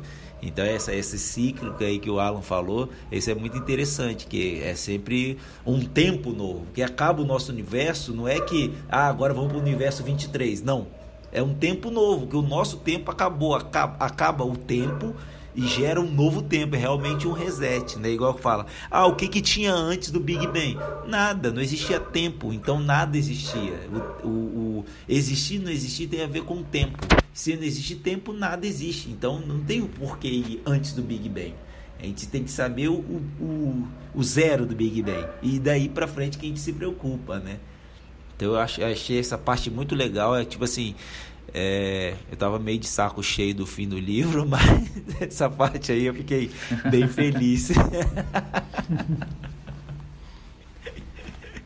aí, pessoal, mas vocês é querem isso. fazer um, um, balanço final aí da série? É, acho que é boa, né? O que, que, você, que, que vocês têm a dizer? Quer mandar, Alan? Pode mandar. Posso começar. Vendo a série como um todo, eu acho que é uma grande trilogia de ficção científica. Ela é bastante única. Eu gosto de ficção científica, mas mesmo entre ficção científica, essa é bastante única, eu acho. Ela tem um escopo que é muito incomum. E um escopo que é incomum, que é enorme, é longo, mas é dentro da humanidade como nós a vemos ainda, né? É, eu, eu acho que assim, que ela transmite muito bem um ponto de vista filosófico por meio dessas ideias puramente físicas e matemáticas, né? É, por mais que ele fale talvez em personagens, ele é brilhante em expor ideias, expor temas e expor uma certa esperança até para a humanidade. E eu achei incrível, eu acho que é, para quem gosta de ficção científica, eu diria que é leitura obrigatória. É, boa. Não, eu concordo e você gosta? demais, concordo demais. É, eu, eu acho que, que é uma leitura que fica com a gente assim pro resto da vida, porque as, as cenas que ele cria são muito fortes, são memoráveis mesmo.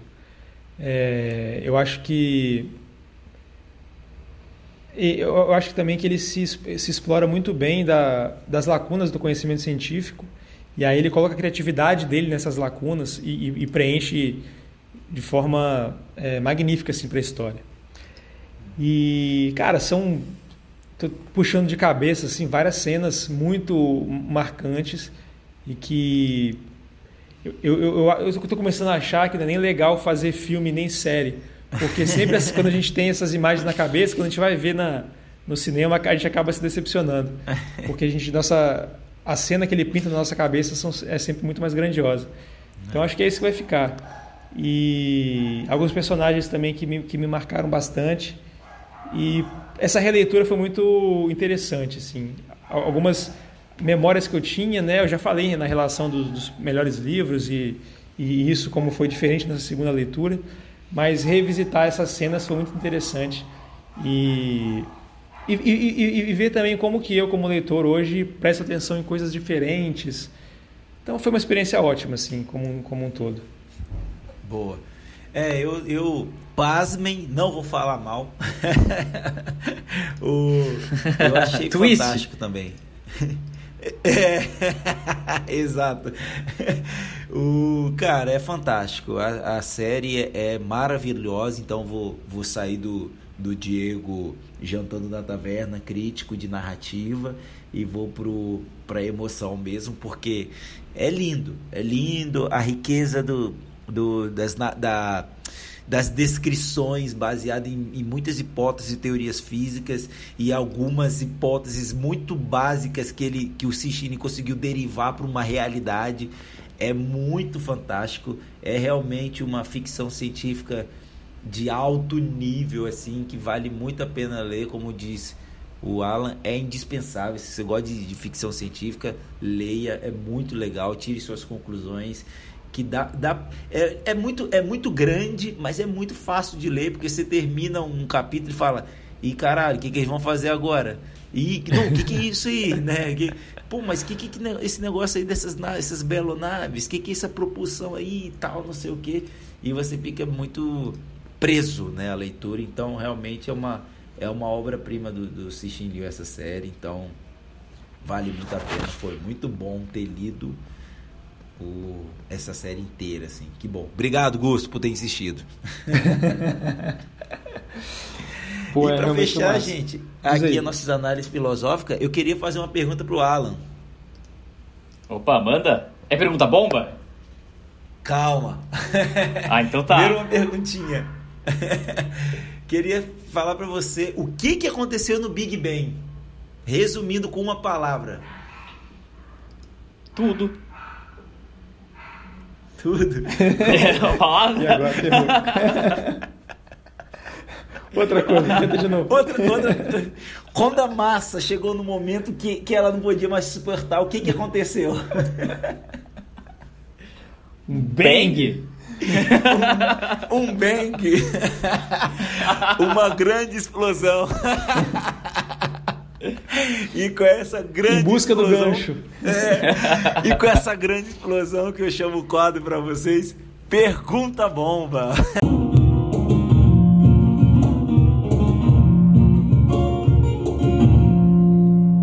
Eu tô ficando Aê. bom em sacar o que o gancho tá vindo.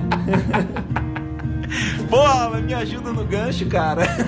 Eu não taquei o gancho, eu não vi. Eu tô ficando eu bom pensei, nisso. não sabia o que responder. Eu quis ser, ele, ser espertinho na resposta, eu ferrei tudo. o Gusta já tá calejado, já, ele já, já tá calejado no fundo. e aí, Alan?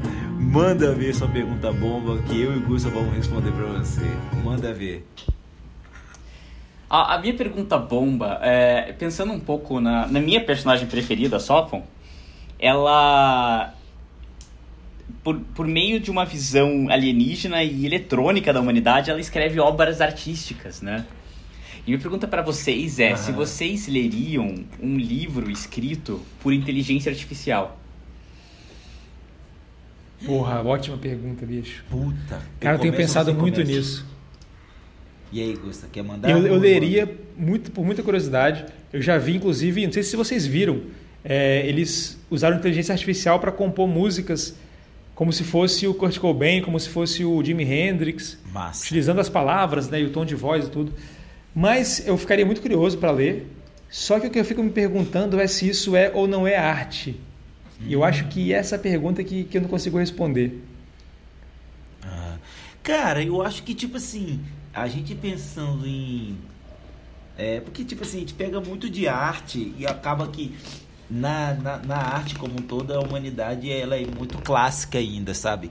Porque, igual você falou aí, Gusta, imagina você fazer um robô que ele consegue traçar é, pinceladas que misturam Van Gogh com Dali. Uhum. Aí você pensa, porra, isso é, isso é arte ou não é? Cara, na minha concepção, pensando em arte como cultura, como expressão humana, e a tecnologia também é uma expressão humana, se você consegue chegar num ponto de, de mesclar dois artistas fantásticos, lendários, numa só obra, eu acho que seria assim. É, agora, sei lá, escrever. Aí voltando para a pergunta do Ala, eu leria com muita curiosidade, principalmente na proposta.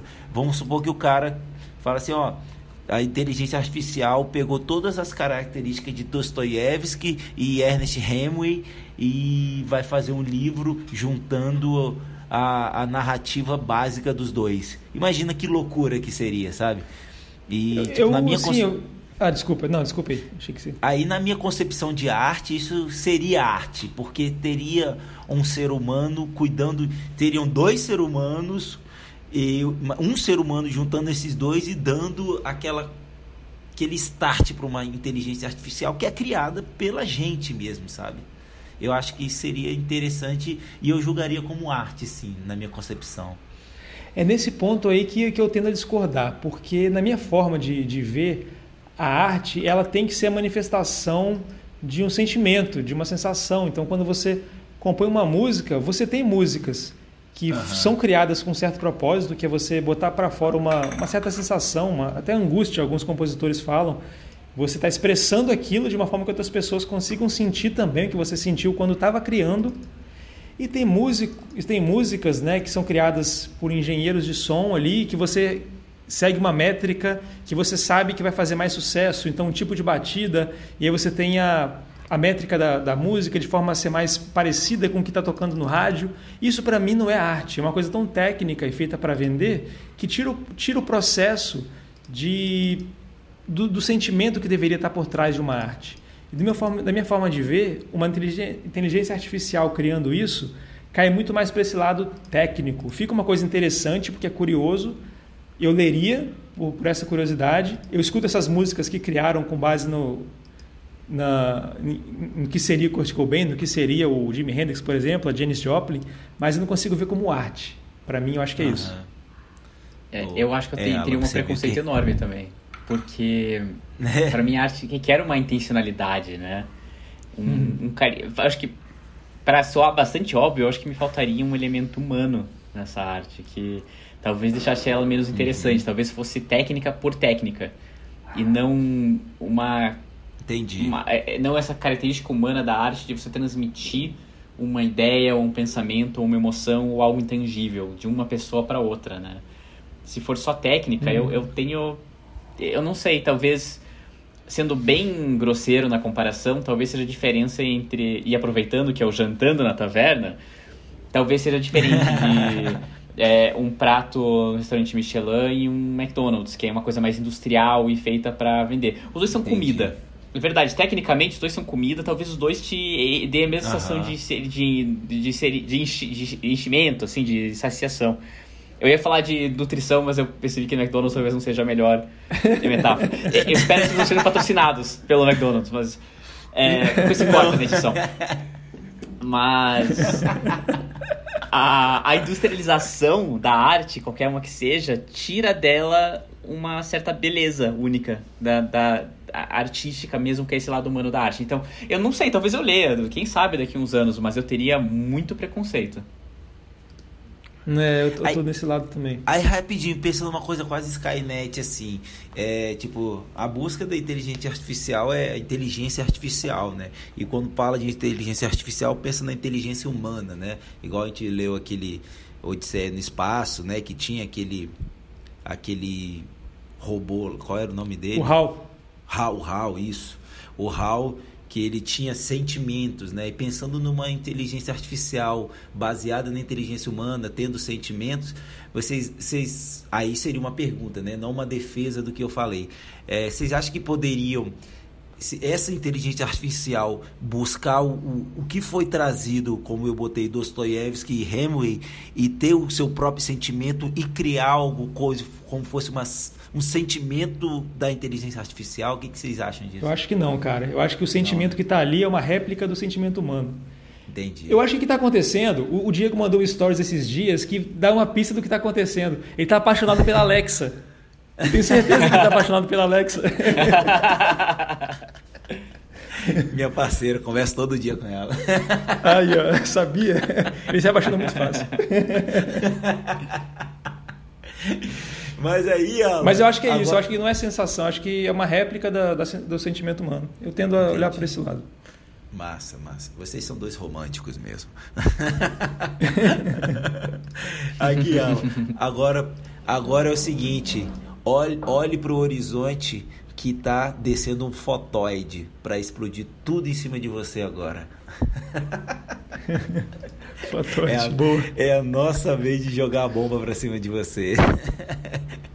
a pergunta. Pô, eu gostei dessa é... pergunta, muito massa.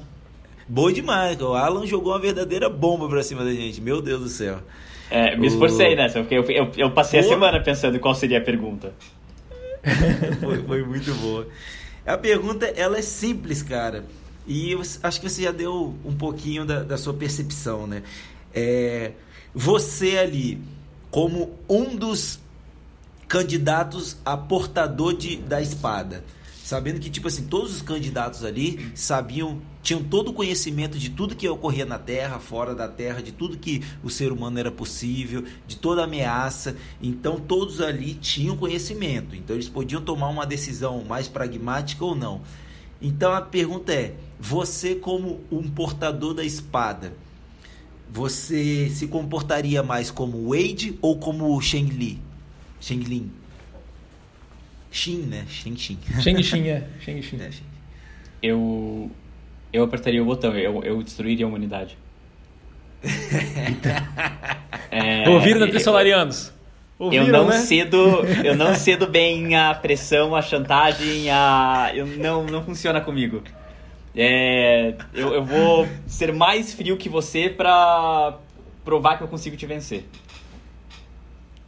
Ah, boa. Mas, eu te, mas tem que ter um plano de contingência também. Eu acho bom ter umas espaçonaves fora, um jeito de sair para alguém se safar dessa. Mas eu não ia deixar de apertar ah. Ah, tá, tá certo. Eu, eu, acho que também seria meio AIDS também, cara. É. Assim, sinto muito pela humanidade. É... Tenho dó. Não sou coveiro também. O que eu vou fazer? É... Não, assim. Não, não, vou trazer muito pra política, mas Boa. assim. É... Não, mas eu teria acertado. É... tradições absurdas recentes, assim. Mas, não, eu acho que na posição que eles estavam, era vida e morte mesmo, porque é, como a gente viu, a vida Sim. sobre os trilhos também não era vida, era a extinção em massa da humanidade. Era, em vez de você é, sair lutando, é você sair subjugando, sofrendo genocídio. Não era uma, não tinha uma opção real ali na posição dela. É. é por isso que me deixou mais frustrado com ela ainda, sabe? Entendo, óbvio que eu não quero matar ninguém também. Eu gosto da Terra, é um lugar legal. Eu moro aqui. Mas é, naquelas circunstâncias, é, você tem que. O jogo é mais alto, sabe? É, é a gente Sim. ou eles. E eles sabem uhum. que a única coisa que vai. De, que, a única força que a gente tem contra eles é como vocês falaram. É saber a força que a pessoa tem de tomar essa decisão. Então, Exatamente, sim, tomaria. É, exatamente. É o único jeito. É, é é, é, a frase que você falou agora resume tudo. É eu, ele e deixar claro para eles que a gente tá mais no eu. E tipo, beleza, cara, se não for eu, vai morrer todo mundo e vocês fiquem aí na sua. A partir do momento que tinha outra pessoa falando, é, mas e se eles, beleza, então somos nós, eles vão morrer. É, e tentaram via diplomática, né? Tentaram várias uhum. vezes via diplomática e não deu certo. Os trilhos florianos estavam, eram muito claros em não se interessar em nem entreter essa, essa alternativa. É, em todas as hipóteses eles iam dominar a Terra completamente. Eles já estavam fazendo isso faz milênios, milênios é, séculos, né? Com, com o Sófon, que Sim. limitava a tecnologia humana.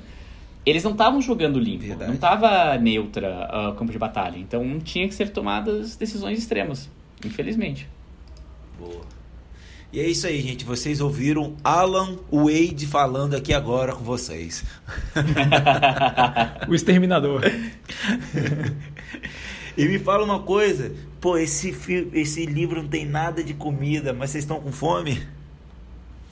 Eu tô. Bateu, hein? Bateu, de bateu. fome. Bateu, né? Então vamos começar agora o nosso aguardado, porque não só de livro a gente vive nesse podcast, mas também de bastante comida. A gente começou a falar um pouquinho de comida. O Alan já teve experiências boas com a Austrália, que bom, coincidentemente ele teve boas experiências na Austrália. Então chamo agora a nossa hora da janta.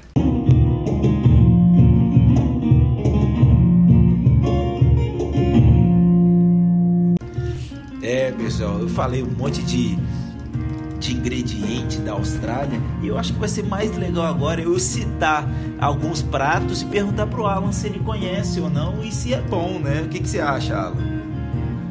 Pode ser, mas eu não, eu não sei se eu vou conhecer muitos, mas vamos lá. Posso me surpreender a todos, inclusive a mim mesmo. então tá bom. Eu vou passar por, pelos dois primeiros e o terceiro eu pergunto pra você se você conhece, porque os dois primeiros a gente já falou aqui e é, é mais fácil de conhecer. Então, como tem muita influência ah, é, inglesa, né? Então lá tem muito o tal do fish and chips ou peixe com fritas e também costelinhas com molho barbecue. Costelinha com molho barbecue que o, que o, o Gusta já levantou a bola aqui daquele restaurante com o nome de, de, de, um local da Austrália que a gente não vai citar o nome que a gente não tem patrocínio deles, né? Mas também tem o tal do dumper. Você conhece dumper?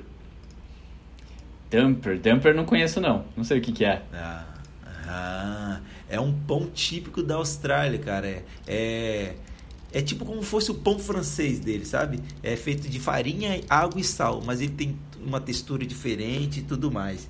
Você já falou do tal do é, Vegemite, né? Que é uma, ele é até feio, né? é, não é bonito não. tem Bush Food, conhece? Bush food. É carne de caça? É o que. Mas eu não sei. Exatamente. Bush, é, o bush food é, é o que tem de mais próximo do da, da culinária aborígene, né? Então é, é tipo como fosse uma coisa mais voltada pro orgânico, assim. Então são, é um prato, assim, onde é, tem muitas frutas silvestres e carne de caça. Aí isso vai entrar canguru, é claro, né? Não sei se eles matam outros bichinhos bonitinhos de lá também, mas eles devem matar tudo também, né? Tem um pessoal que gosta de carne diferente. Já ouviu falar também do, dos scones de abóbora? Já comi scone, mas de abóbora não, mas eu gostei da ideia. Agora eu quero experimentar. É, deve ser bom, né? Além disso, tem o tal do biscoito Anzac, né? Que é, é uma espécie de cookie, você ouviu falar? É, eles, não. Isso, isso é, isso é interessante porque é um cookie em, comemoração aos membros da força, das forças australianas e neozelandesas que lutaram na Primeira Guerra Mundial. Então, as, as esposas, eles faziam esses, esses, esses biscoitinhos e enviavam para os soldados. Então, virou um símbolo muito forte, assim, tanto para a Austrália quanto para a Nova Zelândia. E, e é uma história parecida com o Brigadeiro Nosso, não é? Um pouquinho, assim. É, não sei, qual que é? Ah, eu, agora eu talvez esteja falando besteira, mas eu, te, eu tenho uma ideia de donas de casa brasileiras, contexto militar, o brigadeiro e surgiu uma sobremesa nacional com isso. Tô falando besteira? Cara, talvez eu tenha. É Corta, edita. Não, não, não, mas tem. Cara, você, você me, me, me trouxe alguma lembrança assim do, do, do, do título, né? Da, da, patente de brigadeiro tem alguma coisa a ver com isso mesmo. É verdade, a gente pode até trazer isso no, durante no, os outros posts do, do, do, Instagram. Bem lembrado, vou pesquisar isso, Alan. E aqui para fechar, você já ouviu falar de Bauman Bug? Esse é um insetão, não é? é? Um insetão não, é tipo um caranguejo esquisitão. Esse eu comi.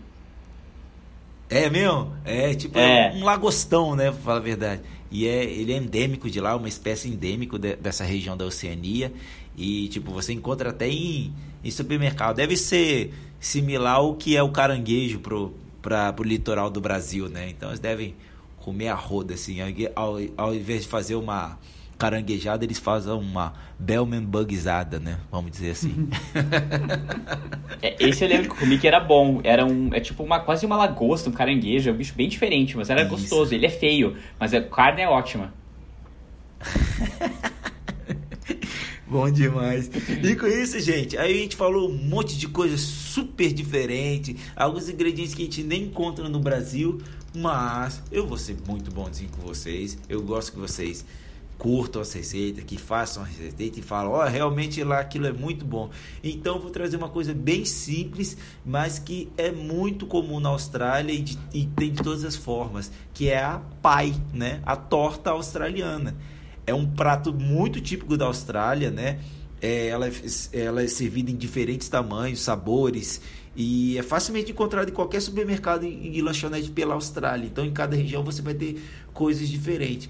Mas o mais comum é a torta feita com carne, carne bovina, né? Então você imagina como fosse uma empada bem grande, como fosse o nosso empadão, mas ao invés de ter aquela nossa massa podre que fala, né, aquela massa mais farelenta, ela tem uma massa folhada. Então você imagina um, uma torta grande, com bastante recheio de carne, com aqueles temperos que eu falei no começo, né, de origem indiana e tudo mais, e com essa massinha folhada. Hum, deve ser uma coisa fantástica. Então vai ser uma receita bem tranquila, bem saborosa e que remete bem à Austrália. O que, que vocês acharam dessa receita? Achei uma delícia. Vocês servem para os convidados também, né? Depois da gravação. Sim, sim, já tá. Já Vai chegar aí quentinho. Tocar. Vai chegar quentinho. Acabou de tocar aqui o. O timer acabou de tocar, tá pronta a torta já. Não, perfeito. Aguardo aqui pra janta. Boa, bom demais. Então é isso aí, gente. Chegamos no fim de mais um episódio. Esse episódio fantástico, muito bate-papo bom esses, esses episódios com convidados sempre são, são bem divertidos, né? E eu queria agora, como tivemos nosso último contato com, com esse livro, Flora Sombria, o derradeiro último livro da série do Sicilio, eu gostaria de pedir para você, Gusta, para dizer para nossos ouvintes qual é o próximo livro. Ah, legal, porque o próximo livro a gente continua no terreno da ficção científica. Opa! Então a gente vai falar sobre o conto A História da Sua Vida. Você vai falar, ué, a história da sua vida? Mas o que, que é isso?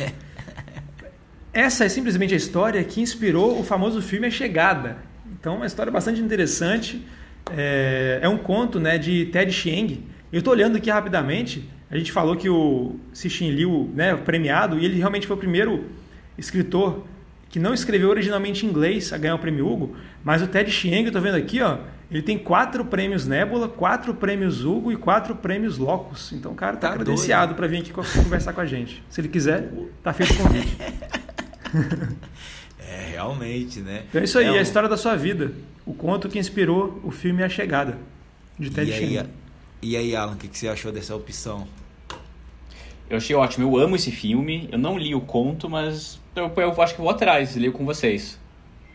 Vai bom, atrás, bom vai atrás. Curtinho, muito massa, muito bom.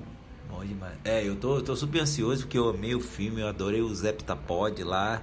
Então, eu já tô, assim, feliz em estar tá lendo esse conto aí pra, pra gente bater um papo. Eu acho que vai ser bem legal entrar na, nessa história de, de linguagens, né?